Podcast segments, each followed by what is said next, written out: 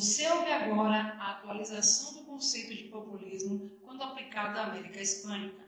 Apresentação: Equipe 3 do curso de História da UNEAD Dias W, formado por Adilson Conceição, Gislene Santana, Camila Anjos, Maurício Sacramento e essa que vos fala, Thelma Mota. O módulo em questão é o de História da América 2.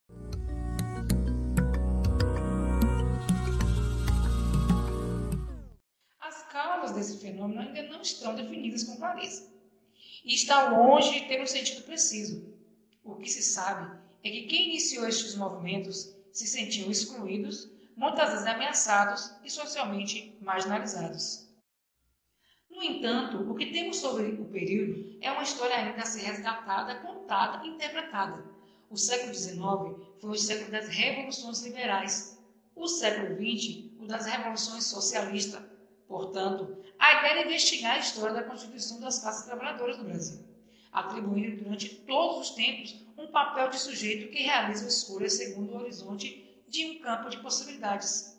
Desse modo, no contexto da transição de uma economia tradicional, de participação política restrita, para uma economia de mercado, de participação ampliada, a teoria da modernização elegeu um ator coletivo central para o surgimento do populismo na América Latina.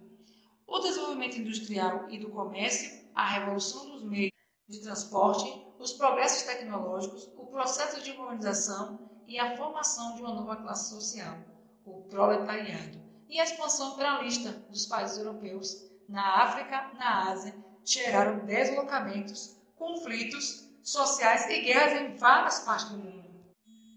O certo é que o populismo surgiu em um momento de transição dessas sociedades para a modernidade, implicando o deslocamento de populações do campo para a sociedade, ou seja, o mundo agrário invadindo o urbano industrial.